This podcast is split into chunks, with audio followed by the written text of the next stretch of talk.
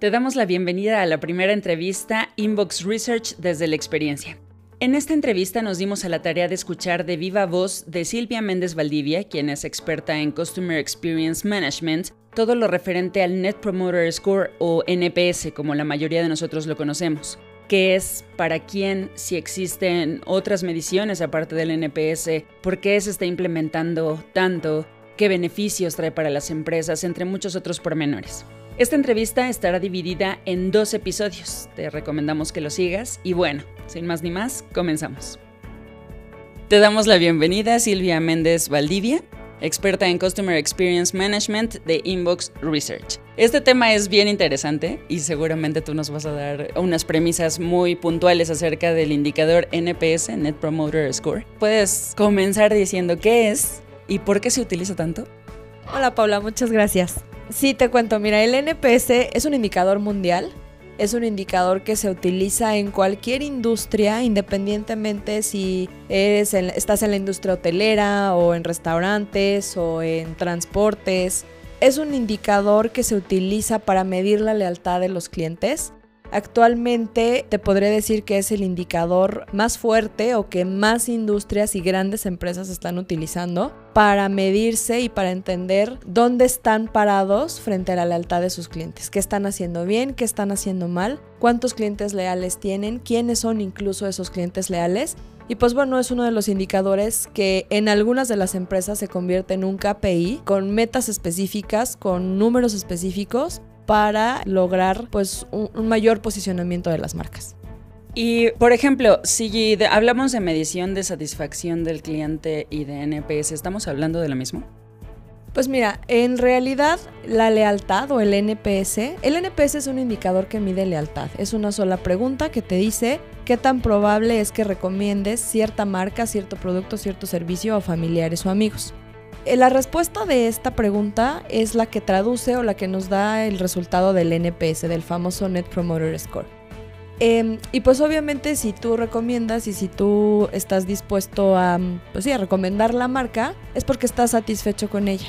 No es lo mismo eh, la lealtad y la satisfacción no es la misma cosa, sin embargo la lealtad se deriva de la satisfacción. Tendrías que empezar primero a medir satisfacción, a conocer índices de satisfacción de tus clientes, para después brincar a un escalón más alto y entonces ahora ya lanzarte a medir todo lo que tiene que ver con lealtad. Ok, el NPS es el indicador más conocido, como el más famoso. ¿Existe algún otro similar? Pues mira, el NPS es el más famoso y el más utilizado. A la par del NPS hay otros indicadores no efectiva, no que tengan que medir lealtad del cliente como tal, pero sí que estén relacionados con el Customer Experience o que sean indicadores que te permitan saber o complementar tu información del NPS para realizar una estrategia de Customer Experience. Hay un otro indicador que se llama NRS, que es el Net Repurchase Score o es el indicador que te dice qué tanto estarías dispuesto a recomprar eh, la marca, el producto o el servicio. Hay otro indicador que es el Net Satisfaction Score o NSS, que te identifica qué tan satisfecho está tu cliente eh, con la marca.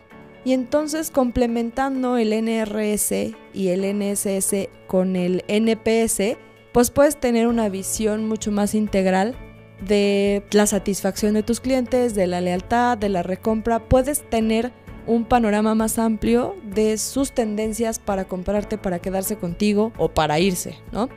A la par de estos tres indicadores, también hay otro indicador que se utiliza mucho, que es el Customer Effort Score o el CES, que este indicador está relacionado eh, con el entendimiento de qué tan fácil o qué tan difícil te resulta una experiencia de compra, un proceso de compra, una solución de una queja, Aquí ya estamos hablando de mm, etapas mucho más específicas en el proceso de compra de los clientes para entender qué tan fácil o difícil fue tener cierta interacción con la marca o con el producto. Muy bien, ahora que ya conocemos estos, estas diferencias, estos tipos de indicadores que existen, enfoquémonos específicamente en el Net Promoter Score ¿Quién necesita NPS? Sí nos comentaste que es para todas las industrias, pero cualquier negocio, cualquier empresa, ¿todos necesitan NPS? Mm, pues creo que sí. Eh, todas las marcas al final del día necesitan saber quiénes son sus clientes leales, cuántos clientes leales tienen, cuántos clientes están en riesgo de perder y cuántos clientes son indiferentes incluso a la marca, que esto es la información que nos da el NPS. Entonces creo que sí, todas las marcas hoy necesitan NPS, aunque hay algunas marcas que lo que hacen es tener programas permanentes de NPS, medirlos de manera constante. Posiblemente haya marcas que con la medición de una o dos veces en, en el año pueda ser suficiente, pero hay otras que sí necesitan estar teniendo una medición constante con programas anuales de medición para estar obteniendo un indicador de manera mensual, eh, ver cómo se comporta este indicador y derivado de ello, pues hacer, hacer e implementar estrategias que les permitan elevar el indicador. Estamos hablando de marcas que tienen un número importante de transacciones diarias, que sus clientes rotan, que no forzosamente son los mismos clientes todo el tiempo, o que su universo de clientes es tan grande y su producto o servicio puede ser recomprado varias veces en el año, que entonces necesitan estar evaluando este alto volumen de transacciones, de clientes y de compras. De acuerdo. Una vez que las empresas deciden medir este indicador de NPS, ¿cuáles son los beneficios que normalmente pueden obtener los, los más redituables o los beneficios comerciales de crecimiento empresarial? No sé. El primer beneficio es que te deja ver qué no estás haciendo bien. No forzosamente es algo que estés haciendo mal, pero seguramente no lo estás haciendo bien o no lo estás haciendo tan bien como tus clientes lo necesitan. Entonces el primer beneficio es identificar dónde están las áreas de oportunidad de tu marca, más allá del desempeño de la marca, de los procesos de venta o de los procesos y los momentos de verdad en los que tienes interacción con tus clientes. Entonces lo primero es identificar estas áreas de oportunidad. Otro beneficio que te da el indicador es que te permite entender en qué porcentaje tienes clientes leales, es, decir, aquellos clientes que te van a recomendar todo el tiempo, que incluso sin preguntarles, ellos van a recomendar tu marca y van a hablar bien de ti. Saber qué porcentaje de clientes tienes pasivos, estos clientes que pues ni les va ni les viene, posiblemente eres una buena marca para ellos, quedaron satisfechos con el servicio o el producto que les ofreciste, pero hasta ahí. Y también necesitas saber qué porcentaje de clientes son detractores, aquellos que seguramente van a hablar mal de ti, que tuvieron una mala experiencia con tu marca y que van a hablar mal de ti, que no te van a recomendar, que incluso te van a mal recomendar, si se puede decir así. Y vas a tener pues detractores y personas que no estén dispuestos a comprar tu marca aún cuando ni siquiera te han probado, que creo que eso es lo más grave. Entonces, ese otro beneficio es entender qué porcentaje del total de tus clientes está en cada una de estas categorías, porque al entenderlo puedes desarrollar estrategias y puedes hacer planes de acción que te permitan mejorar estos porcentajes, moverlos y aquellos clientes que tienes en detractores, pues tratar de satisfacerlos o de darles algo que se queden en pasivos o incluso brincarlos hasta promotores aquellos clientes que son pasivos y que pues no les va ni les viene tu marca a hacer pequeñas cosas que al final ellos queden enamorados de tu marca y se pasen a los promotores. Y lo más importante, entender qué estás haciendo bien con tus clientes promotores, pues para seguir haciéndolo y aumentar ese número. Entonces ese es otro de los beneficios más importantes de implementar un plan de NPS. Sí, como bien dices, eh, incluso las quejas, ¿no? Ponerle atención a las quejas de los clientes para poder mejorar.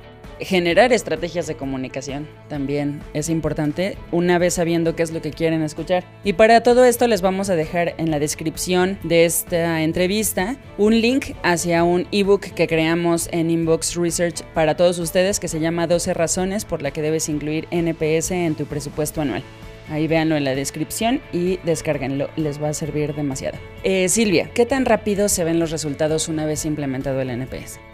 Pues mira, todo depende también de qué tan rápido se ejecuten y se desarrollen las estrategias de mejora del indicador. Nosotros lo que hacemos es entregarte o decirte cuáles son los indicadores, eh, dónde estás parado con ese indicador. Que mejore depende mucho de dos cosas. Uno, de que se siga midiendo, porque lo que no se mide no se puede mejorar y por otro lado de que internamente se hagan o se ejecuten las estrategias recomendadas para poder elevar el indicador.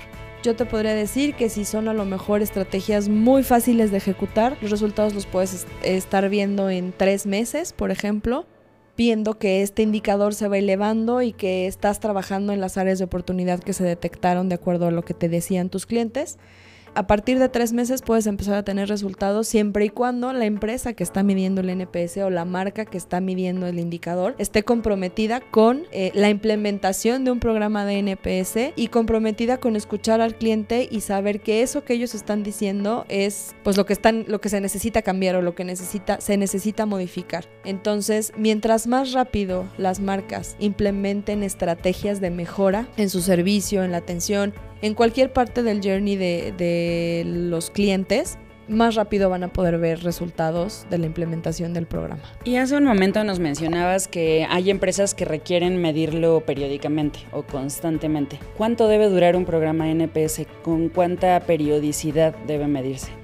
Pues mira, la recomendación es que se mida de manera mensual. Hay clientes también que miden o marcas que miden este indicador por Q cada quarter del año, es decir, lo hacen cuatro veces en un año. Pero para poder tener información fresca, información eh, accionable de manera rápida, por decirlo así, pues la idea es que se haga de manera mensual, que la medición suceda de manera mensual. De manera mensual se entregan resultados y más allá de eso, es importante que suceda en tiempo real, que las marcas se enteren de mm, lo que está pasando con sus clientes en tiempo real, para que tomen acciones en tiempo real, para que puedan implementar estrategias inmediatas que permitan la mejora. Entonces, medirlo de manera mensual es lo más recomendable. ¿Y cuánto debe de durar un plan o, la medición del indicador? Pues tiene que ser una medición permanente. Una vez que el NPS se convierte en un indicador y en en algo que tú implementas en tu empresa se convierte en un termómetro y es el termómetro que te deja ver que también qué tan mal estás frente a tus clientes. Entonces, pues imagínate que si quitas este indicador o que si dejas de hacer esta medición te quedas a ciegas, no sabes qué está sucediendo allá afuera con la percepción de tus clientes. Tú puedes suponer que lo estás haciendo muy bien, pero lo que tus clientes te dicen es la verdad. Y si para ellos no lo estás haciendo bien y tú no lo sabes, pues estás eh, navegando a ciegas. Entonces, ¿cuánto debe durar el programa? Se debe, una vez implementado, me parece que debe de quedarse para siempre. Muy bien. Y ¿Y nos puedes contar un poquito acerca de la metodología de la que se obtiene la información del NPS? No sé cuántas encuestas se deben aplicar para que sea válido. A lo mejor es para todos los clientes de la marca, tienes que abarcar a todos, qué porcentaje, un poco más acerca de ello. Pues mira, creo que todo depende del volumen de transacciones que está teniendo el cliente. Es importante mencionar, hay dos tipos de NPS, el NPS transaccional y el NPS relacional. La NPS transaccional sucede inmediatamente después de que el cliente compra, entonces se hace la pregunta y se hace la medición del indicador. El otro indicador, el otro tipo de NPS es el NPS relacional.